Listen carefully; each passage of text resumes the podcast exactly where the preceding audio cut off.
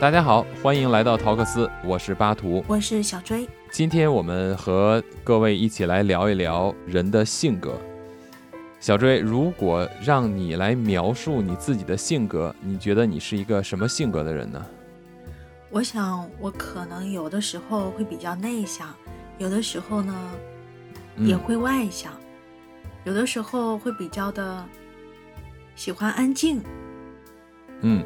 对，然后所以你是既内向又外向，对，既内向又外向，这个跟双子 也会有点。不愧是双子，对对。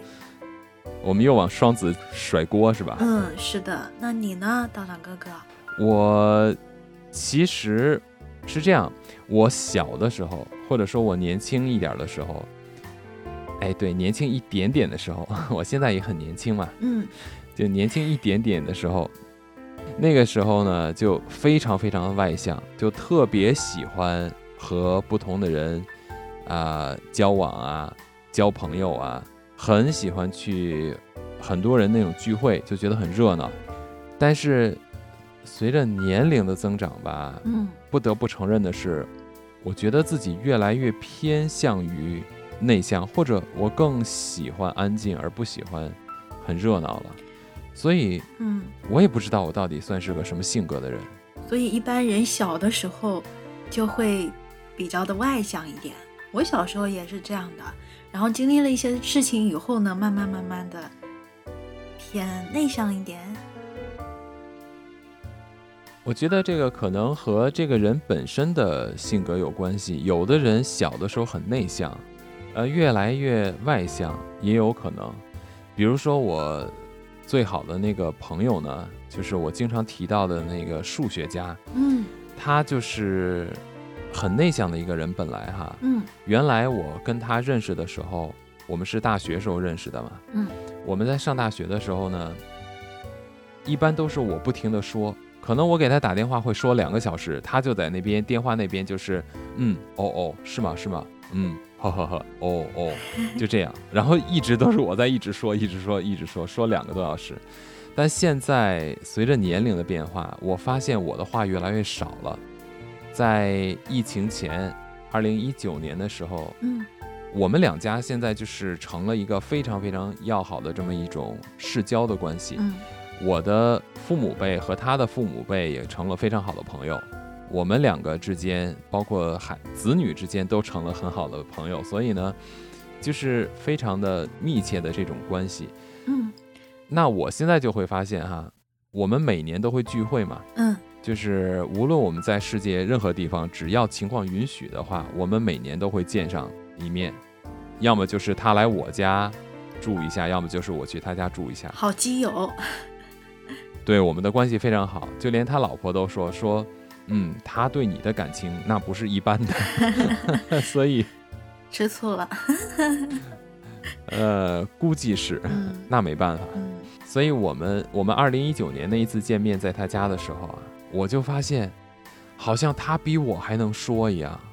哎，这是因为环境的变化让他的性格产生了变化吗？我也不知道，所以我就觉得这个人的性格是一个很有意思的事情。我原来一直定义我自己是一个特别阳光外向的人，我现在，如果你让我重新来描述我的性格的话，嗯，我很有可能会告诉别人，我其实是一个偏向于比较内向的人，就真的很奇怪。原来认识我的所有人都觉得我是一个特别外向的人，我也觉得你是一个外向的人。是不是？嗯。可是我自我描述我自己的话，我就会觉得我是一个很内向的人。就是动若脱兔，静若处子。你现在已经，我可能静不成处子。那个有点太静了，我应该是坐不住。对，你能想象我拿一个什么手绢在里面绣个花什么的吗？这我可做不到。这个。处子静不行，嗯啊，这个我能做到，我倒是可以绣个花什么的，嗯，哎，还是有优势是吧？对，江南女子嘛，这个可能性别也有关系吗？我觉得性格可能跟多方的因素有关系吧。如果让一个人真的去描述自己的性格的话，嗯嗯。是一个挺复杂的事情，因为人的性格真的很复杂，就很难去用简单的一两句话去描述自己的性格或者某一个人的性格。嗯所以呢，我们今天要来聊人的性格，就不能这么红口白牙的空说嘛，是不是？嗯我们还是要有一点点理论的根据，所以有这么一个叫做大五人格，嗯，大五人格，是它是一个理论。大五人格应该，我不知道怎么去定义它。你说它是一个心理学的理论吧？应该是，因为我还真我不是学心理学的，我很难去定义它。我了解大五人格是从一种心理测试上面去认识到的，但是当我看了其他一些资料，我发现我们不应该去叫它心理测试，应该叫它心理评测体系。嗯，对，是需要评价的。对，因为心理测试听起来是要有成绩的，就好像有高有低，而人的性格，无论是哪一种，外向型、内向型，啊、我觉得它都不是一个高下之分或者好坏之分，它只是一个不同而已，它只是一种描述而已。是的呢，内向也不一定一定都是不好的。内向的人，他们可能就是会去深入的思考，会更加喜欢独处。对，所以我们今天就要看这五大性格都有什么样的特质。哎，之前咱们为了做这个节目，不是还专门去做了一下它的这个评测吗嗯？？是的，我来看一下我的结果，你的结果很有意思，我是一把铲子，是吧？果然是养猫的铲屎官是吧？嗯，铲屎的。对我宜人性特别特别的高。对，从你的这五个特点上来看哈，哎，说到这五个特点，我得先给大家大概的说一下这五个特点都是什么，为什么叫大五人格？这大五人格它是把人的这种性格啊是非常宽泛的，用了这种五个不同的维度来进行了一个描述。嗯，比如说呢，这五个特点有什么呢？它有一个叫做开放性的人格，对，有尽责型的人格，有外向性的这种人格，还有这种你叫宜人性或者叫亲和性的人格。最后一个是叫做神经质，也就是这个人他的情绪波动比较大，嗯所以就这么五类。嗯，这个五类其实在英文中它有一个排序很有意思，它把这五个不同的，包括你像开放性啊、尽责性啊、外向性啊、宜人性和神经质，它的英文对应的首字母就变成了大海的那个 ocean，就很有意思，O C E A N，就这么五个呃、特点。所以它叫海洋模型。没错，嗯，或者还有另外一个说法叫做人格五因素模型。人格五因素模型。哎，海洋模型是因为非常的广泛，人的性格可能很难很难去具体的描述出来。应该有这层意思，但是其实海洋的海洋模型它主要是因为就把首字母凑出来，正好是一个海洋这个单词而已。嗯，对，但是哎，你这么一解释，好像也很合情理。嗯，对，因为海洋里有太多太多的东西了。对，就是什么鱼呀、虾呀、皮皮虾呀，什么都有，嗯海鲜是吧？对，所以 海鲜大餐，嗯，对，所以我们的性格也是非常非常的多样化的，用其中一种特质是形容不了我们的，所以它有五个维度。哎，说这么说的话，我觉得也是合理的。比如说，呃，鲸鱼不能够代表整个海洋，是不是？对，是的，鱼、虾、螃蟹，任何东西都无法代表海洋，所以我们的性格也是由多种不同的人格的形式组成的，或者是不同的这种人格因素组成的，才是一个完整的人嘛。对，才是一个海洋。嗯，有道理。从你的图上看的话，你是宜人型嗯人格，会比较重，是吧？嗯，然后呢，尽责好像分数也比较高，嗯外放算是比普通的也算高一些了。然嗯后外向型呢，正好在普通人的一个标准值。神经质，我的天哪，接近于零。看你的这神经质的这个分数，看起来应该是无论是从你的这种情绪呀，还是精神呀层面，都是非常稳定的，都感觉是这种波澜不惊的状态，好厉害啊！对我有的时候就是可能会比较更好的调整自我调节情绪吧。哎，你看你啊，精神质几乎为零，也就是极其的冷静，不会被周围的事物影响，也不会被人影响，嗯，对不对？嗯然后你又非常的具有这种宜人性，分数是最高的，哇塞，几乎都快顶头了。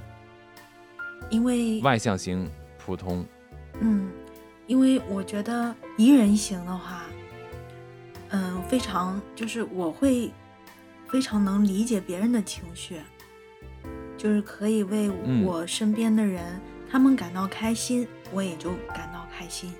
如果他们会比较伤心，那我可能也会为他们难过一点。但是呢，我觉得我调节能力，我还是应该会快速的从这个情绪上抽离出来的。你这个听起来像悲悯心呀、你有宜人性很高，你的尽责性分数也很高，啊，你可以，我觉得你再这样下去的话，你你你差不多可以可以得到了，是吧？搞不好就 观世音菩萨转世。那不，嗯，这个其实我觉得也不不不太好。为什么？嗯，就有的时候，宜人性太高的话，容易做老好嗯人。就比如说我以前嗯，工作啊、以前工作不愿意和人发生冲突。对，不愿意和人发生冲突。然后呢，就别人嗯、呃希望我帮他做一件事情，然后我也不懂得拒绝，然后就帮他做了。有的时候呢，经常以前的时候会经常加班啊什么的，所以我觉得有的时候也不能太乖，特别是在职场上面，要学会去拒绝。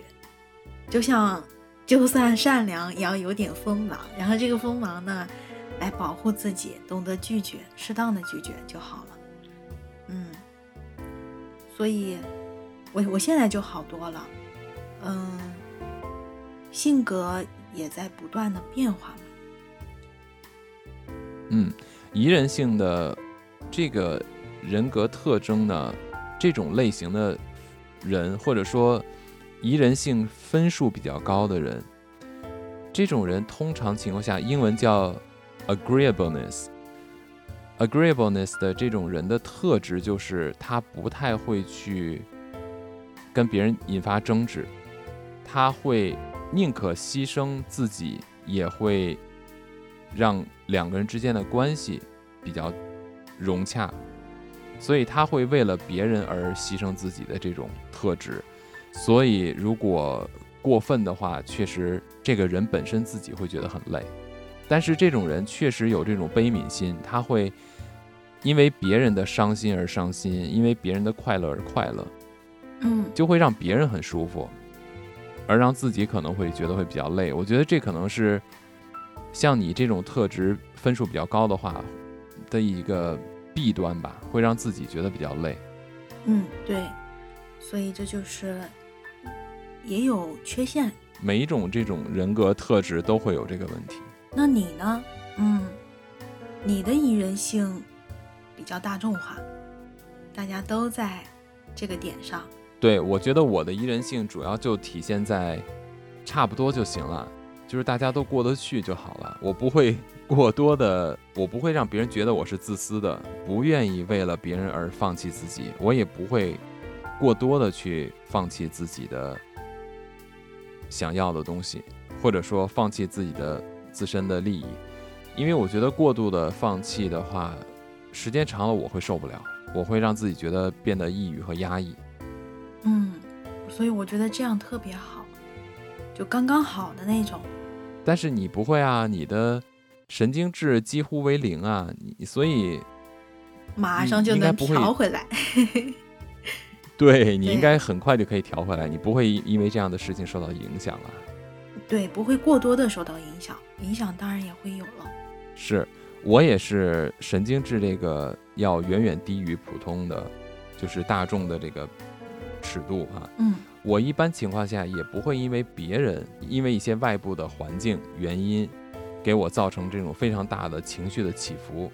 比如说，呃，像这种就是在精神质这一块分数相对比较低的人，通常情况下就是他的在任何的环境下哈，他的抗压能力也会比较强，他比较稳定，也会保持比较理性和冷静的这种状态。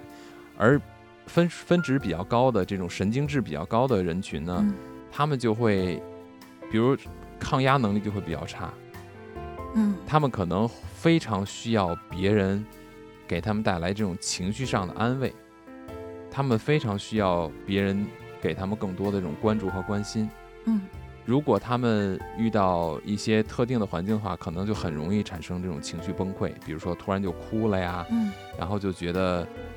天塌地陷那种感觉，就这种这样的类型的人，可能就是神经质会比较分数比较高一些嘛。嗯，对，抗压能力强，神经质就会分数比较低一点。是啊。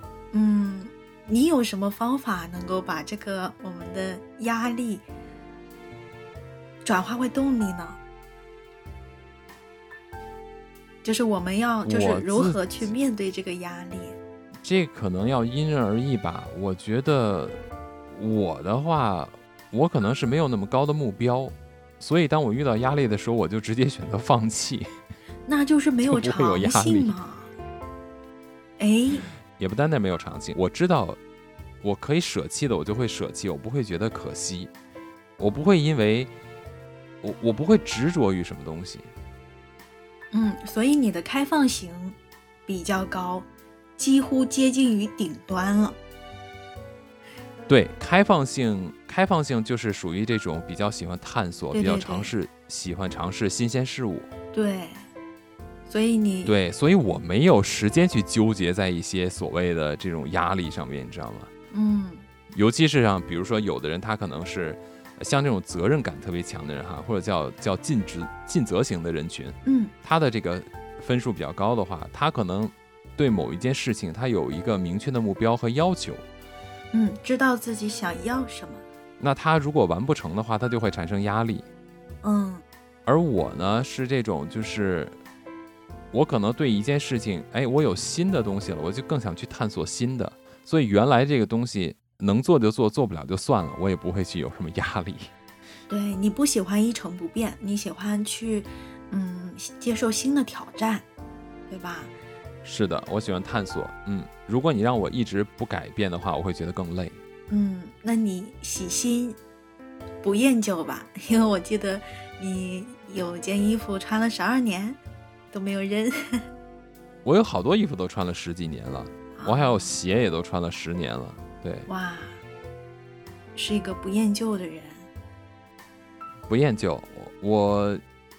尤其在物质层面，我就更不厌旧。人的话，我我是一个特别怀旧的人，嗯，所以我现在，我现在啊，平时我我我经常会开的车，还是一九九八年的一辆丰田佳美。一九九八年啊，对，我我还在读幼儿园、小学。对，那辆车我到现在还在开。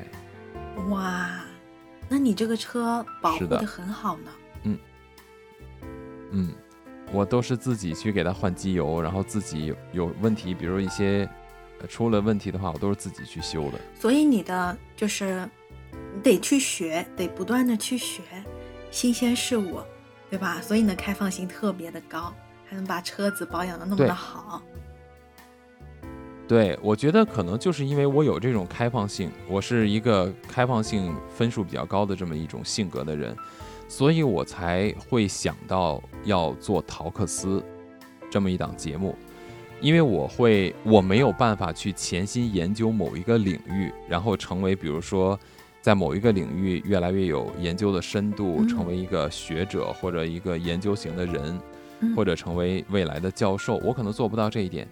但是呢，我非常喜欢完全不同领域的东西，比如咱们现在聊的是跟心理相关的一些话题。我对心理其实是没有什么了解和研究的，但是我很好奇，我很喜欢去了解不同的内容。那我也会了解，比如像科幻类的呀、嗯外星人的呀，包括数学、物理，就是科学性的，还有哲学呀。啊，我的本专业你知道的是学商学的，嗯是跟金融相关，所以那些是我本来就喜欢的东西，我自自然我去关注的也比较多。那除了那个以外，只要是新鲜的东西，我没有接触过的，我都很好奇，我都想去尝试。这个就是我，所以做陶克斯的话，就给我带来一个不会让我厌倦的感觉，而且我我这种性格的人喜欢跟别人分享。嗯如果你让我自己学完了，然后就成我自己的，就闷在我自己的肚子里的话，那我就觉得这个东西就没有意思了。所以做陶克斯做一档这样的节目的话，就会让我去更有动力去探索新的东西，嗯，然后拿出来去跟别人去聊天和分享。我觉得这个就很有意思，就符比较符合我这种性格的特质。嗯，对，说到分享，那也有点宜人吧，嗯就是我有，嗯，对，就是宜人的话，可能我们更多的嗯分享，然后去合作，对吧？宜人的这种性格特点，其实更多的是一个利他，更喜欢去帮助别人。嗯，比如你就是一个非常喜欢帮助人，对对对，我我觉得啊，帮助别人就是可以感到嗯非常的开心快乐，就是给我们一个正向的反馈。我能够看到自己的就是价值。嗯，我嗯。我我想起之前我去台湾还是要去哪里，嗯，路过一家小吃店，嗯。特别感动，它门口贴着一块呃标语牌，他说，嗯。如果你遇到了很大的困难，你吃不起，嗯。就是这个意思。然后他说，我们会为你提供一碗面，同时也希望你把哦这份爱传递给更多的人。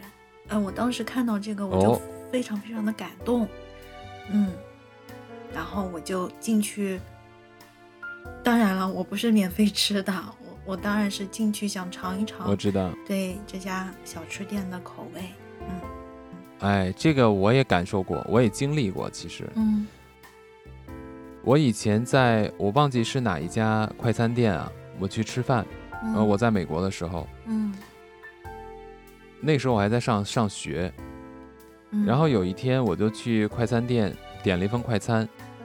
等我结账的时候，我突然发现，因为我换裤子了，所以呢，我的钱包就没有带。哦。快餐店的工作人员的工资是不高的，通常情况下，快餐店的工作人员的工资都是每小时都是在当地的这个最低收入的，也就是他的每个小时的最低收入的这种啊、呃收入阶层，所以其实他们赚钱是很少的。我呢就说，哎呀，我忘记带钱包了，我说我先不不要了，我会回去取钱包再回来结账。嗯然后我再重新点。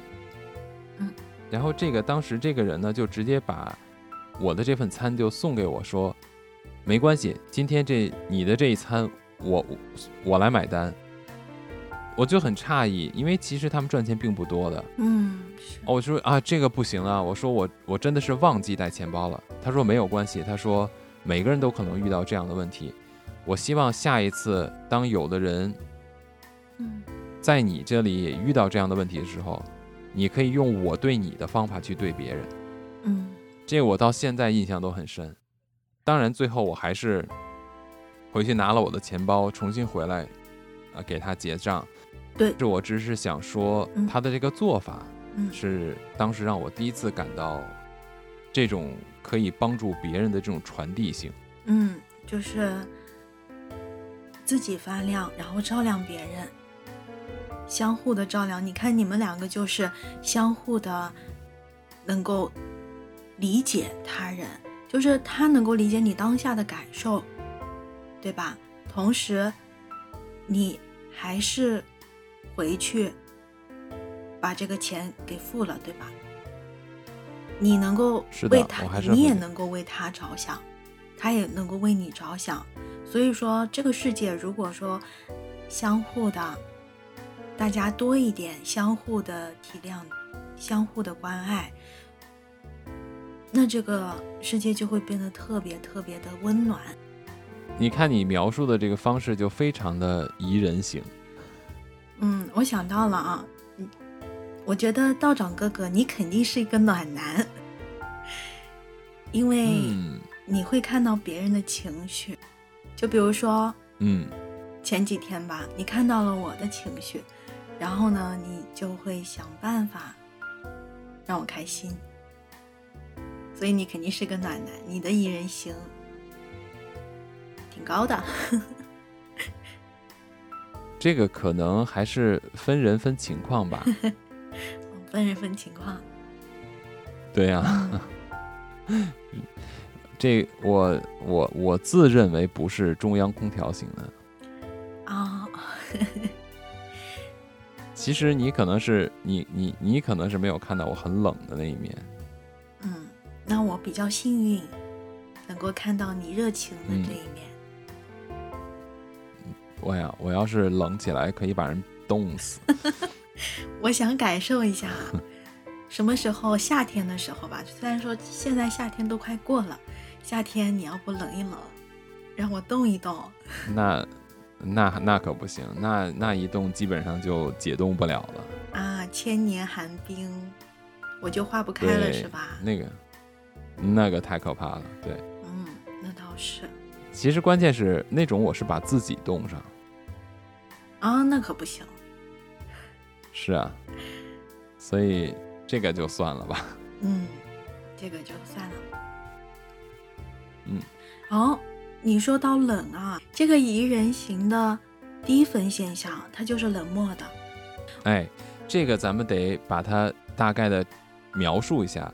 嗯，我们说的这五个类型哈，它都有一个分数值的，是不嗯？是？它是从低分到高分，越接近低分的，也就接近零分的群体，同一个类型上，接近低分的和高分的是完全相反的状态，是不是？嗯，是的嗯我觉得啊，如果说这个宜人型冷漠的人，嗯他可能更适合嗯当领导，因为他们，嗯，可能，哎，喜欢竞争，然后喜欢不够去，如果说不够有那么的同理心的话，他们会为了自己的利益而去奋斗，所以说，当领导的可能性会比较大一点。还真是。其实，适合当领导不代表他会是一个好领导。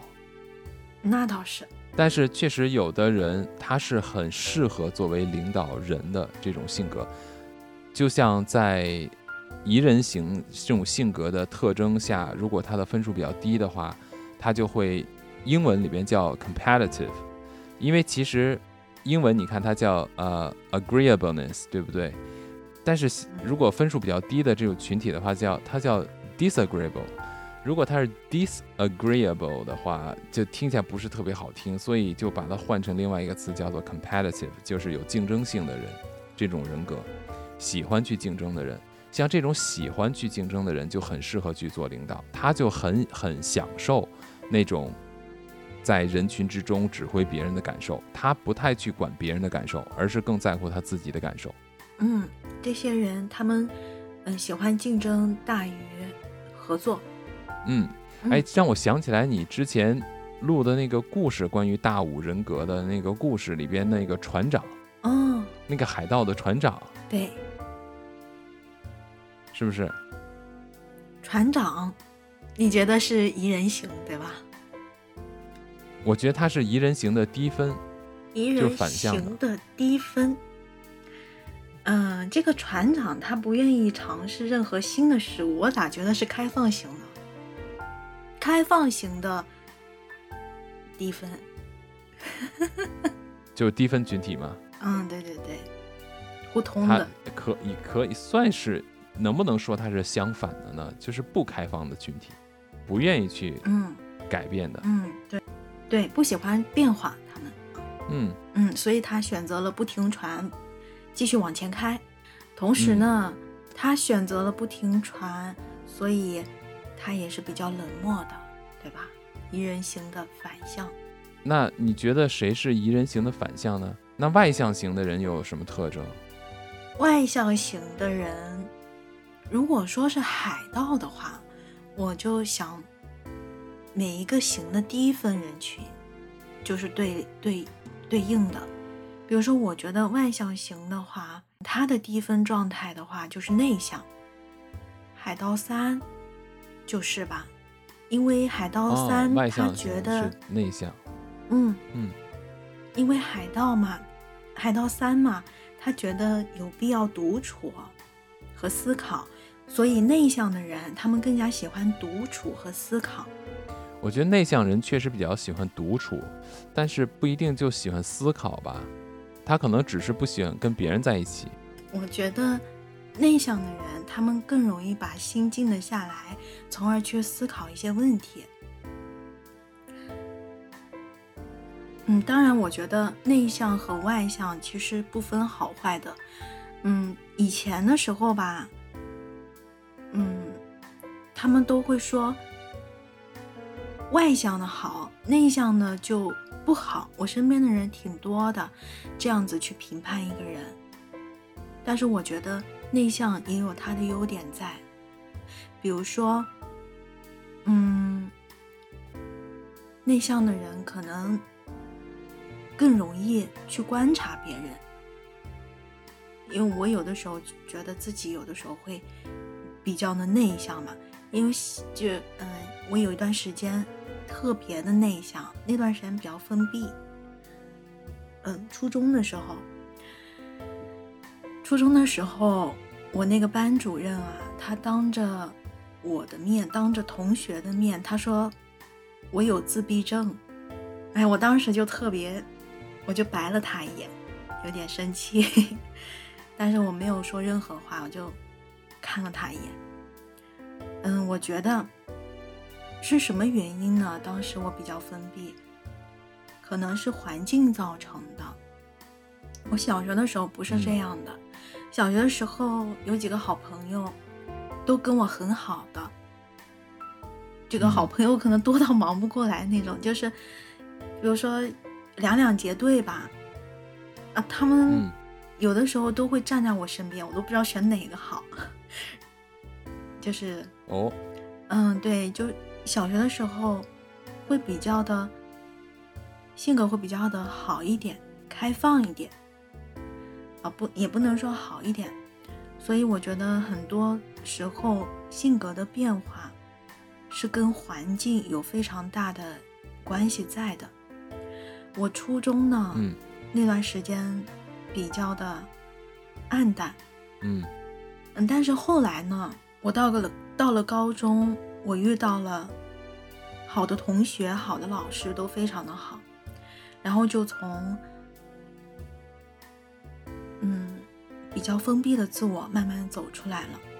其实我，所以我觉得啊，我们这个世界或许是公平的，就老天他给了你一段不好的经历，后面呢，他一定会对你有所弥补，会让你遇见一些好的人、好的事情。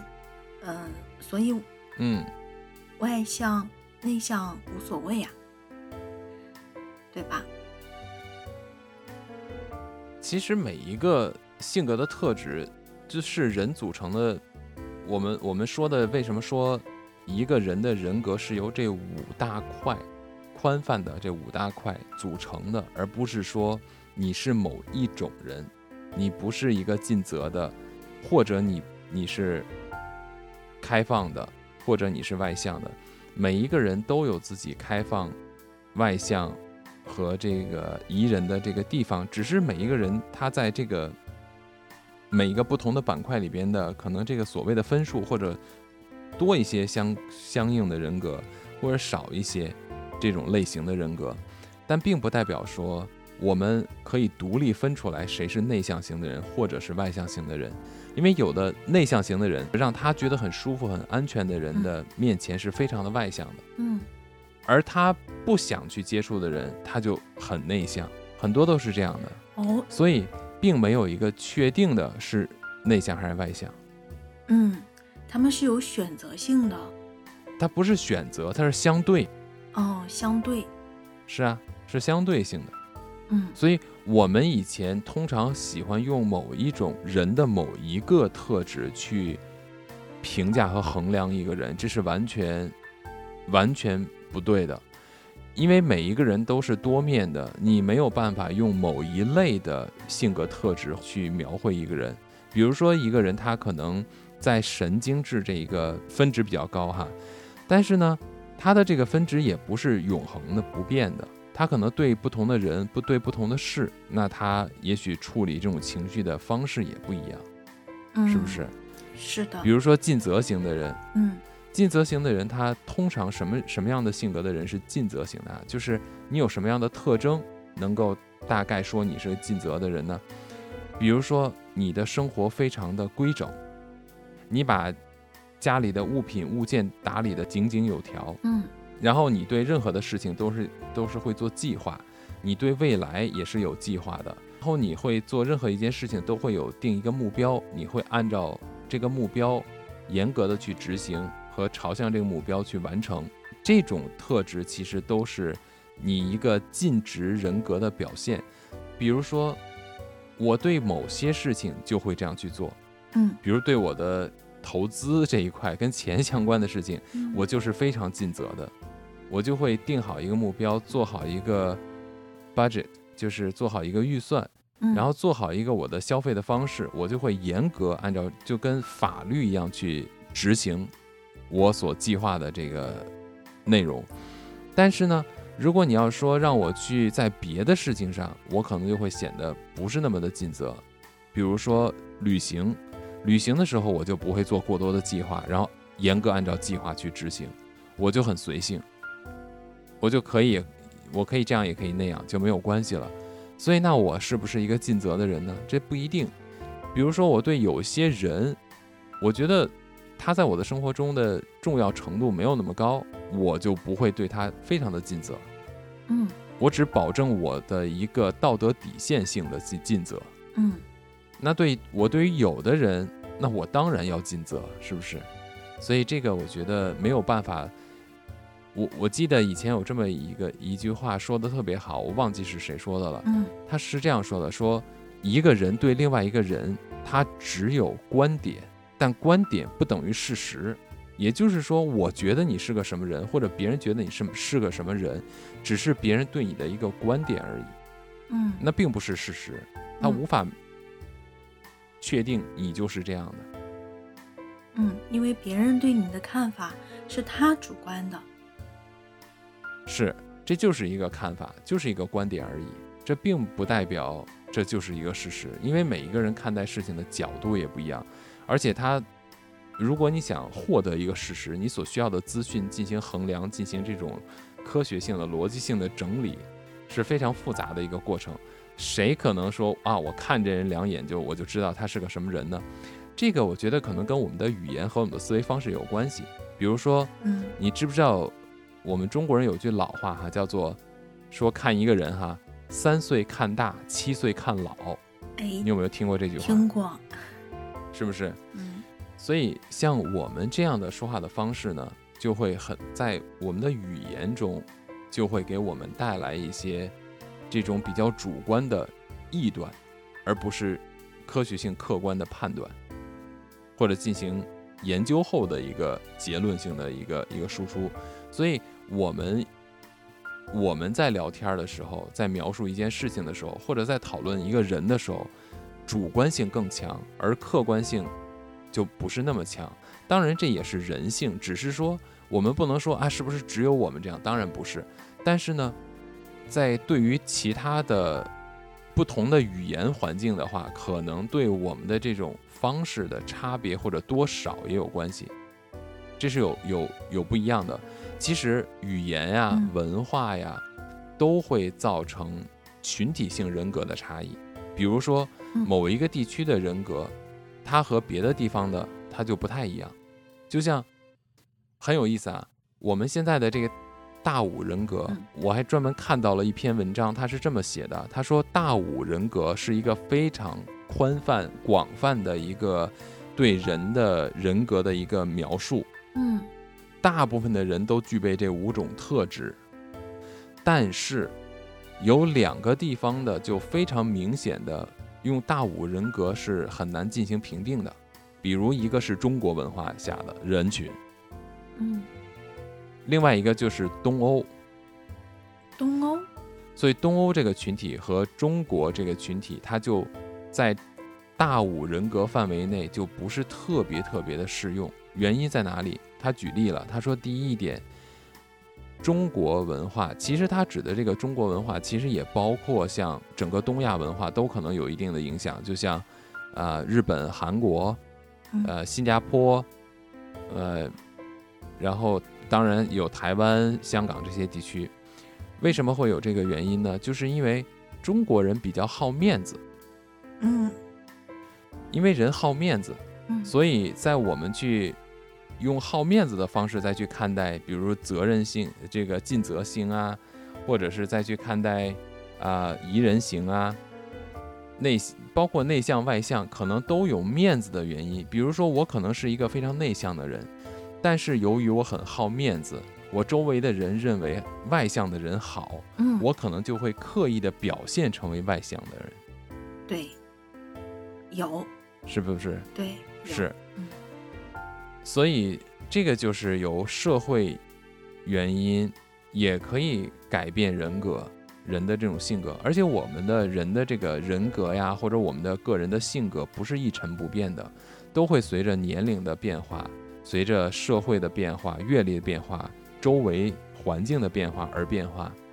比如说，根据科学的研究表明，哈，嗯人随着年龄的增长，三十岁以前，人人的这种性格变化非常的大，也就波动性比较大。他可能今天是这样的，明天是那样的，后天又那样的。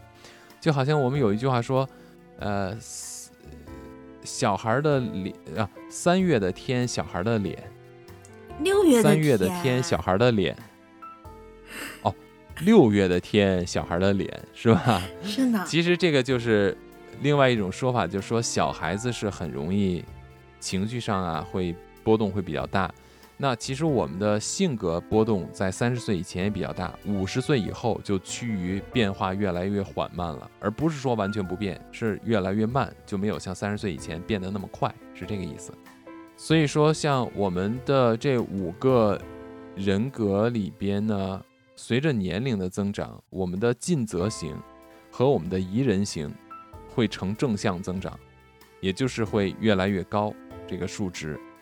而其他的，比如像精神型，嗯还有就是像内向、外向、开放型和外向型都会在递减。我们越来越会去关心别人，我们的责任心也会越来越强。所以呢，我们的宜人型和责任型就会越来越高，而我们的探索欲就会越来越低，所以我们的开放性就会降低。嗯呃，越来越喜欢独处，不喜欢太热闹的地方。就像我开头说到的，我似乎越来越不喜欢那么热闹的环境和场合了。所以我们的这种外向型也会降低。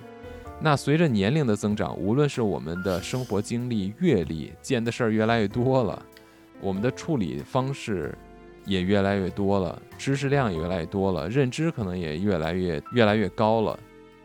那我们的这种神经质也嗯就会越来越趋于平稳，嗯，是的，情绪波动就会越来越小。嗯，是的，就随着年龄的增长，我们经历的事情越来越多了，人就越来越和善了，可能会。对，但是呢，话又说回来了，就说到神经质这个事儿，嗯，我觉得这个跟性别也有关系。那你觉得男生和女生神经质的差距在哪儿呢？我觉得女生可能跟年龄没有多大关系吧，就是神经质都会一直存在，只是看对谁吧。那比如说，容易情绪不稳定的，你觉得是女生偏多一点，男生的抗压能力会比较强一点，是这样子吗？我觉得情绪波动可能女生会多一些吧，男生可能会更木讷一些。好吧，我是男生。对你已经接近于零了，是不是？对呀，嗯。但是你看，就我我觉得女性的话，看到什么电影啊、电视啊，或者看到有一些什么这种比较动人的场面，她就会掉眼泪啊，就会情绪有波动，或者会崩溃。嗯。但是男性的话，就会相对比较平平稳一点，就是更趋向于理性去思考吧，去面对问题。有可能，我我也我想起我有个同事，她是女生啊。嗯。她遇到事情啊，遇到解决不了的事情，特特别特别的急。当然，他的性格也是那种急性子。就有一次，我们另外一个同事，他因为他的粗心，把一张表所有的数据全部弄错了。因为做 Excel 嘛，它有公式的，公式套进去，如果一个公式一个地方错了。那他后面的数据全部都不对了。我这个急性子的同事呢，他第二天发现这个问题了，但是还有十五分钟就要开会了，就需要用到这张表。他就很急很急，他就马上把我叫过去了，就就开始很又生气又急。嗯，说话，然后让我马上打电话给那个同事，因为那个同事今天休假，那天休假了。嗯，我打我电话刚拨通，然后他就把我的手机抢过去了，就开始说他了，就开始很凶的说他了。然后呢，我说我说你别说了，我说还有十五分钟，我说别批评他了，我说我们要不分工吧，把这张表重新做一下，还有时间。后来就，我们两个就快速的把这个表给弄好了，赶在开会前一两分钟，我把这张表给他了。所以她是个女生，情绪非常的不稳定，她很容易焦虑。然后我在想呢，她的焦虑呢，可能是因为她不太懂这个公式，就不太懂 Excel 怎么去套公式，所以她。会对，会担心，所以他会焦虑，然后把这个情绪就直接表现出来了。嗯，就是没有处理问题的能力，而是用情绪来代替嘛。嗯，对。我觉得他这个未必是性格呀，他这可能就是不成熟，就是幼稚，会不会？他平时也是一个非非常容易急躁的人。是他的性格哦，就他，嗯，哦，这是他的性格，就是他平时遇到任何事情都可能因为某一件事情就情绪起伏就很大，是吧？对，是的。哦，哎，我觉得如果遇到，嗯啊，我觉得哈，像这样子，嗯，情绪比较大的人，他们会比较容易有过激的表现。哎，是的。然而呢，过激了完之后，他会后悔。后悔，是的。对，你看哈，这种人通常情况下，他犯错误是无心犯错，也就是说，我们说的，比如说过失杀人，是不是？是不是这种情况会有？但是你知道吗？如果是责任型的人的分值比较低的话，他就可能会出现类似于罪犯。当然不是说责任低的人他一定会是罪犯，但是他是有成为罪犯的可能性，因为他不负责任嘛，他嗯对责任没有什么太多的执着，所以说他并不是很在意责任这个问题。法律其实也是一种责任，嗯坚守道德也是一种责任，是不是？嗯还有另外一种就是说宜人型哈，嗯宜人型的人群如果分值过低的话，他可能会出现反社会人格。嗯，对，我觉得这个就是跟环境有很大的关系了。是，反社会人格，嗯，杀人，我觉得更多的是跟他原生家庭，或者说是跟当下的环境、教育都有特别大的关系，所以我们的性格也是和环境、嗯，和教育、和家庭有特别大的关系。说到原生家庭这件事情，改天我觉得我们可以专门聊一期这个关于原生家庭的话题，嗯，是的呢。因为我觉得原生家庭这件事情，我们可以把它详细的聊一下，而不是拿原生家庭就当做一种借口。我发现其实我们在生活中，自从大家知道了原生家庭这个说法以后，可能很多人都不知道它的来历，就会去任何事情都会去使用原生家庭。嗯，有道理，但是不排除，嗯，就是不排除家庭造成的性格。就家庭造成的性格是肯定存在的。我的嗯意思是说，嗯有的我们可以把它好好聊一下，是因为有的时候我看到的是人会把所谓的原生家庭当做甩锅的方式。哦，嗯，所以我觉得我们可以把原生家庭就是细节的聊一下，到底什么类型的东西属于原生家庭的问题。原生家庭能够给人在哪些方面带来什么样的结果，而不是说什么都是因为原生家庭。嗯，可以。就像我们刚才谈到的大五人格一样，大五人格随着一个人的成长，嗯他的周围的环境的变化、人群的变化、呃生活圈子的变化、工作的变化，他的性格也在不断的改变，所以他的这大五泛泛的这个大五的这种人格，也都会数值之间存在不同的变化。试想，一个原来非常宜人的人，一个非常有亲和力的人，嗯如果他不断的把他的好给的是非常不值得好的人，他一次一次接受打击的话，他有没有可能变成反社会型呢？有，有，是不是？嗯对，所以那这个东西，你说，如果这个人出现了反社会性的问题，如果他出现了一些，呃做出了一些什么不该做的事情的话，那我们要不要把它归罪于原生家庭的问题呢？那就不能仅仅归罪于原生家庭了。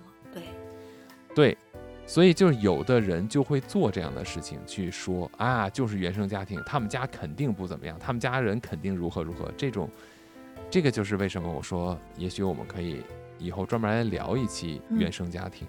所以我说要就是要多观察人，嗯，不要轻易的给一个人下一个判断，这样子对他会有好处，对吧？没错，所以我们最好还是能够更好的去通过了解自己的人格特质，然后去明白不同的人的行为方式其实只是他的一个性格的表现而已，并不代表他的好和坏，并不代表他的一个完全的一个内心，也不能够用他的性格来去划等号在。比如说道德伦理层面的问题，这个应该是有更详细的分析以后，可能才会更公平一些对人。我们真的不能够武断的去判断一个人。嗯，是的，哎，不管怎么说，我觉得呢，神经质还是女生比较多。对，所以我就是另类的那一个。你怎么什么都对呢？你好宜人啊！你就不能否定我一次吗？哎，我真的好想听你说你胡扯。而且我要对你肯定，然后把自己归归纳于 另类的，为什么？这就是就是宜人行过高嘛，利你不利我。